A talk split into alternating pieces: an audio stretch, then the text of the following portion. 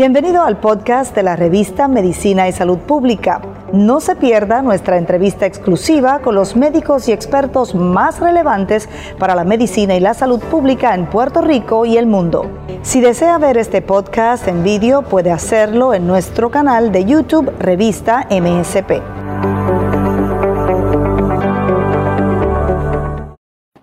Muy buenos días y bienvenidos a otra transmisión de la revista de Medicina y Salud Pública. Hoy vamos a estar hablando sobre la enfermedad de la periferia vascular y hemos invitado al cirujano periferovascular, el doctor Iván Domínguez, quien se encuentra ya con nosotros tempranito. Saludos. Buenos días, ustedes? Todo muy bien, así que creo que para introducir el tema habría que definir, ¿verdad?, qué es la enfermedad de la periferia vascular.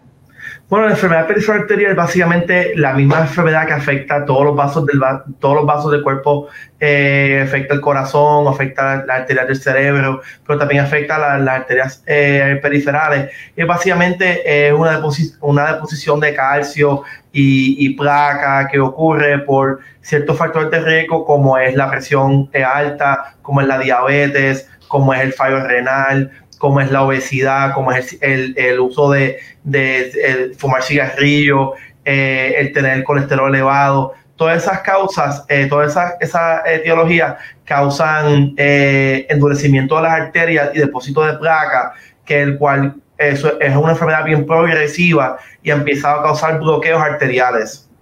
Y como usted ha definido, ¿verdad? Todas las condiciones que pueden provocarla, me imagino que es bastante prevalente en nuestra población.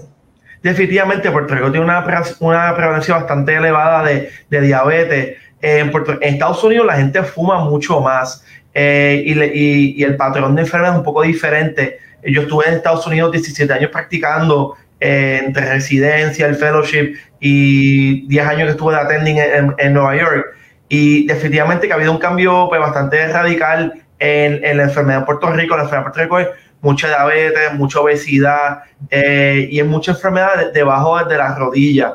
Eh, que en Estados Unidos la enfermedad un poco más eh, en, en las arterias del muslo. Qué, interesante, doctor, y también nos indica que esa enfermedad también es prevenible, porque son condiciones que podemos tratar y mantener bajo control las que la Yo, diría que pues, pues, hay factores de riesgo que no podemos controlar. Eh, la edad no podemos controlarla. Siempre cada día somos, somos un poco más viejos que el día anterior.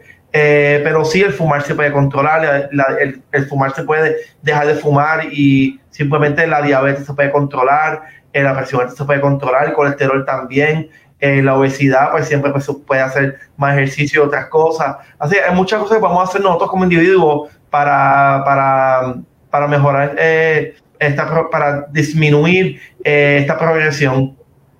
Y doctor, ¿cuáles son los síntomas de esta condición? Bueno, pues todo, depende del vaso afectado, pero muchas personas empiezan con dolor en, la pantorrilla, eh, se quejan de calambres, se quejan de, de fatiga, se quejan de molestia, y es usualmente al caminar. Y a una cierta distancia antes que el dolor empieza. Y, y estas personas, esto, esto, es una, esto es un, patrón bien repetitivo. Y esta persona se llama claudicación intermitente. Estas personas caminan uno, dos, tres bloques, empiezan el dolor, de, eh, paran de caminar y en unos minutos el dolor se el dolor resuelve y vuelven a caminar otra vez. Esta gente dice, mira, que van a Plaza Las Américas, van al supermercado y tienen que parar múltiples veces durante su viaje para poder eh, hacer la tarea que quieren hacer. Y esto pues puede ser eh, bastante limitante en cuestión de calidad de vida del paciente, en cuestión de, de satisfacción personal. Y mucha gente pues llega a la oficina con, con esas molestias. A medida que la enfermedad va progresando, empiezan a tener úlceras que no sanan, gangrena. Todos nos damos cantacitos en, en los pies, ¿sabes? uno te da un cantazo con el escritorio, con la silla, con la cama. Y usualmente eso pues, es algo bastante inocuo en una persona con con, con que, tienen una, circulación normal, pero estos pacientes que tienen la circulación más comprometida puede ser el, el, inicio de una cascada bastante alarmante donde pueden hasta perder la pierna si no se cuidan y no se revascularizan a tiempo. No, y sabemos que la cantidad de amputaciones en Puerto Rico también levanta bandera, ¿verdad? Y preocupación porque estas condiciones ciertamente pues no, no están bajo control. Quería, ya hemos hablado un poco de las causas, quería hablar sobre el diagnóstico, cómo se determina eso, porque si la persona, por ejemplo, todavía no ha manifestado esos síntomas agudos que usted dice, eh, quizás pase mucho tiempo, ¿verdad? Cuando ya sea bastante grave la condición. Seguro, mira, lo, más importante es, eh, primero que nada, es, un buen historial y un buen físico. O sea, un médico primario pues puede eh, ver un paciente, ver cómo se ve la extremidad, si extremidad pues se ve blanca, pálida, si se ve azulosa o se ve un color normal que es más un, color rosado, rosita. Eh, también pues uno puede ver la temperatura de la extremidad, la extremidad supone que está caliente y hay personas que no tienen enfermedad, la extremidad un poco más, un poco más, eh, más fría y a veces está bien fría. Eh, también pues tiene que ver pues cuán, si, si el paciente puede mover el pie y puede caminar sin ningún problema. después viene un examen físico donde uno empieza a, a ver si tiene pulsos palpables y eso es algo que, que es una intervención bastante eh, sencilla y puede saber si, si tiene buena circulación o no. Si el paciente no tiene pulsos palpables, entonces el próximo paso sería eh, un Doppler. Eso es un, estudio no invasivo, va a un laboratorio eh, vascular y pueden hacer algo que se llama un ABI, que es un Alcohol Breakdown Index, que solamente usan, usan, cogen la presión del brazo y la presión de la pierna y hacen una calculación y básicamente eso te dice, eso puede dar un, indicio si hay enfermedad o no. Eh, también se puede hacer, eh, y se puede, entonces el Doppler nos empieza a ayudar. Eh, también pues puede hacer un, un Doppler, ver si hay un lugar donde la arteria está un poco más tapada y otras cosas, y nos puede empezar un, un indicio de en qué localización está este bloqueo eh, usualmente cuando los pacientes vienen referidos a donde milla, tienen un Doppler que, que, es, que es anormal usualmente.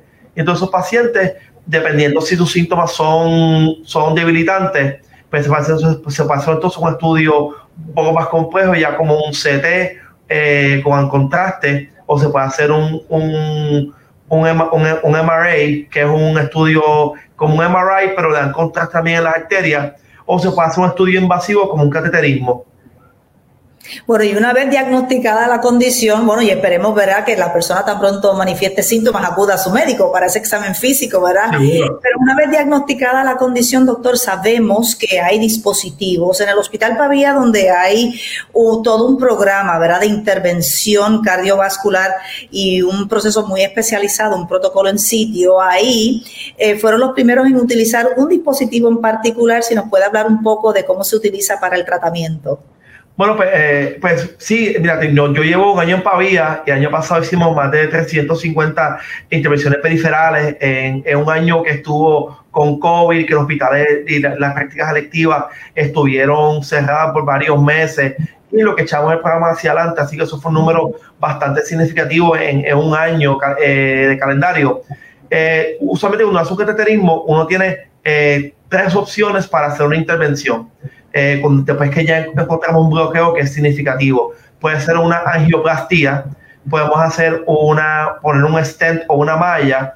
Eh, una angioplastía simplemente es, es, con un globo abrir la arteria. Eh, también hay otro, eh, algo que se llama aterectomía, que usamos unos catéteres que afectan el calcio para abrir un bloqueo.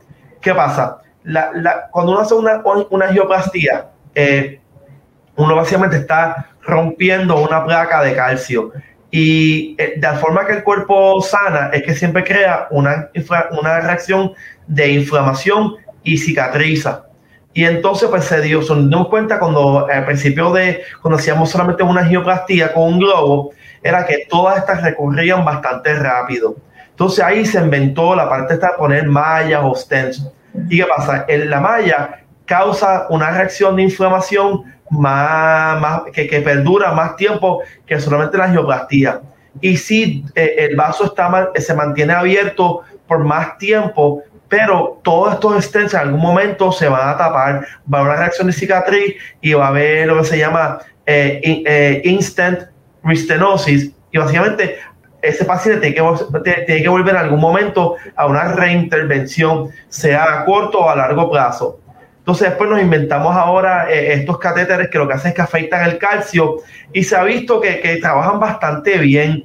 pero la, última, la última evolución de la cirugía vascular son unos globos medicados. Y estos globos medicados básicamente usan una droga que se llama paclitaxel, que es un agente quimioterapéutico. Y, y, la teoría de esto es que después de una angioplastía, que, el vaso se ve bien, eh, tú, eh, tú, pones este balón, este globo con esta droga medicada, que lo que hace es que le dice a tus células que van a producir esta reacción de inflamación y subsecuente una cicatriz, un tejido de cicatriz, lo hace que las para, la, no deja que, que estas células se proliferen y de hecho como hay menos inflamación, hay menos reacción de cicatriz, pues entonces estas intervenciones duran eh, mucho más sin tener que poner stents.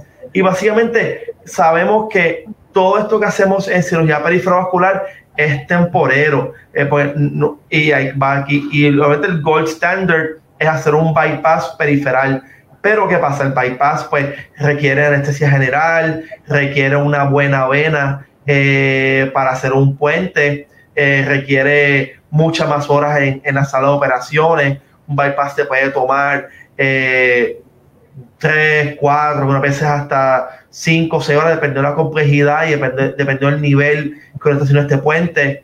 Y, eso en el hospital puede ser una recuperación de, de tres a quizás siete días en el hospital y, tiene incisiones que se pueden infectar. Así que eh, la tecnología y la cirugía eh, perifrovascular ha ido a un approach primero endovascular, minimamente invasivo, eh, pero tiene sus limitaciones y este globo está tratando de, de, de, de acercar y acercar la cirugía perifrovascular endovascular a la cirugía de puente y bypass.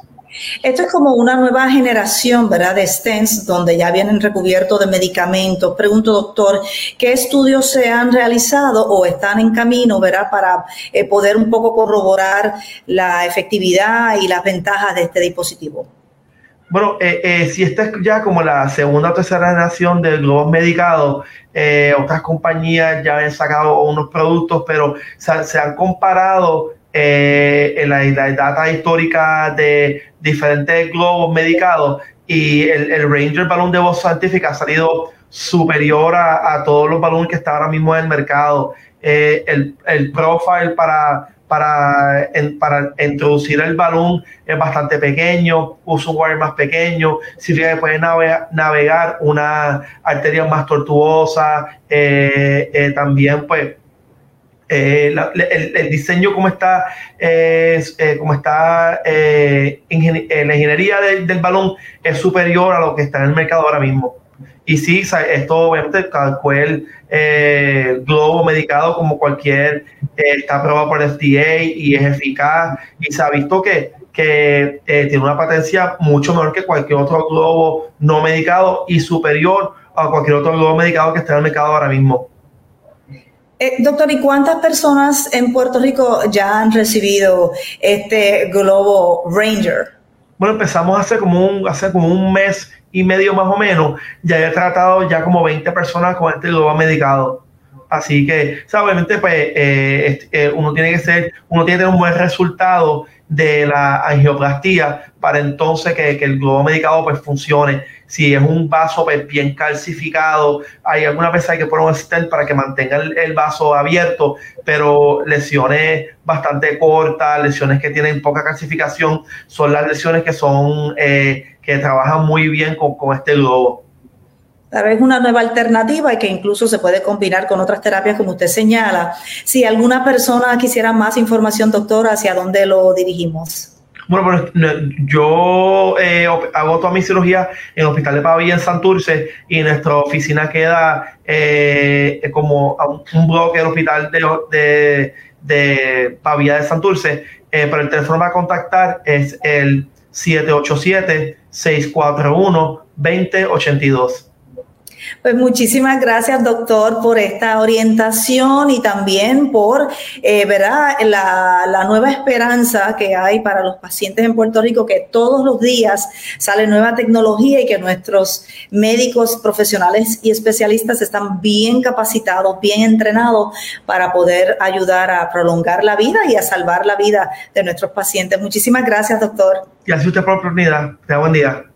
Y al público esperemos que compartan esta información y que además nos sigan en todas las redes sociales bajo arroba revista MSP. Será hasta una próxima ocasión. Hasta luego.